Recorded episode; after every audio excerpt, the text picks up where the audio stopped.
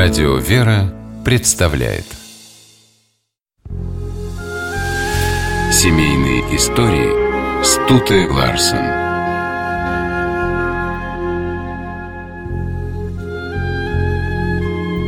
Святой благоверный князь Константин происходил из знатного рода. Его прадедом был великий князь Владимир, крестивший русскую землю.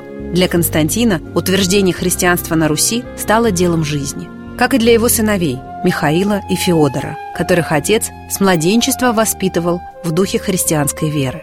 Князь задумал крестить язычников, живших в городе Муроме. До Константина это пытался сделать его родственник Глеб. Но муромчане отказались принимать крещение и убили Глеба. Константина это не испугало. Ради православной веры он был готов рисковать жизнью.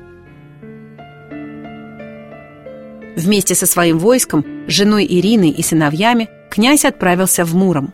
Язычники закрылись в городе и решили защищаться до последнего. Войско князя окружило Муром. Константину оставалось только ждать, когда голод вынудит жителей сдаться. Но князь, как истинный христианин, не хотел никого губить и считал временным заблуждением муромчан то, что они воспринимают его, Константина, как врага. Князь предложил осажденным мир во имя Христа – Язычники не поверили в то, что им так просто дарят жизнь. Благородный жест Константина показался им хитрой ловушкой, и они ответили, что примут предложение князя, если он оставит им в залог своего сына. Несчастный Константин не знал, на что решиться – поступиться совестью и верой или, рискуя жизнью сына, отправить его к язычникам. В ту ночь страшного выбора князь не сомкнул глаз. Его младший сын, девятилетний Михаил, Стал спрашивать, что беспокоит отца. Константин не хотел говорить, но мальчик без конца задавал вопросы, и князь все ему рассказал. То, что он услышал в ответ, было речью не мальчика, но мужа. Михаил ответил, «Отец, то, что ты мне говоришь, это ведь то же самое, что ты мне рассказывал о нашем спасении. Если ты меня пошлешь к своим врагам, ты поступишь так, как Отец наш Небесный поступил по отношению к человеческому роду, а я поступлю, как Христос поступил приду примирителем.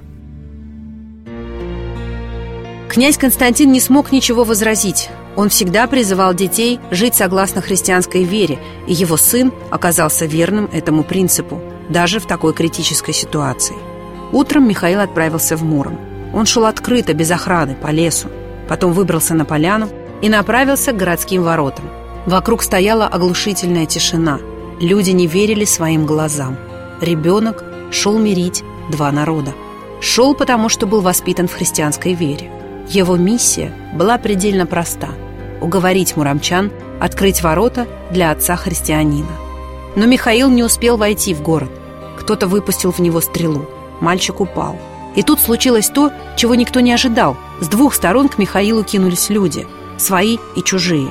Они забыли о своей вражде и не думали о том, что может начаться кровопролитие. Все пытались привести Михаила в чувство, но мальчик был мертв. И люди плакали от горя. Оно примирило их. Враги стали друзьями. Это сделал маленький ребенок, воспитанный отцом на вере в Евангелие и в Христа. Язычники впустили Константина в Муром, но заменить язычество на православную веру отказались. Убитый горем князь не стал никому мстить, и насильно насаждать веру тоже не стал. На месте гибели Михаила он выстроил храм Благовещения Пресвятой Богородицы и похоронил там сына. А потом воздвиг еще одну церковь во имя святых Бориса и Глеба. Константин действовал медленно, но верно. Время от времени он обращался к муромчанам с проповедью о Христе. Самые яростные противники Константина однажды взбунтовались. Они поклялись никогда не принимать христианство и пошли к князю с угрозами расправиться с ним. Семья Константина закрылась в храме и молилась. Во время молитвы князь услышал голос, сказавший ему «Константин, твоя молитва услышана. Иди и ничего не бойся, я с тобой». Князь вышел к мятежникам. Он поднял над головой святой образ, и толпа отхлынула от крыльца. Икона светилась неземным светом. Раскаявшиеся язычники согласились принять крещение –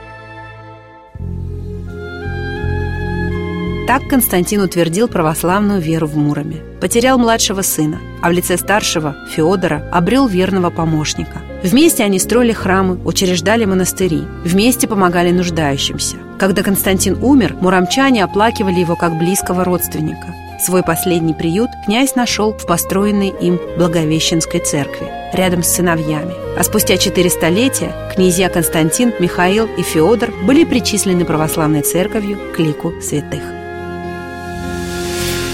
Семейные истории –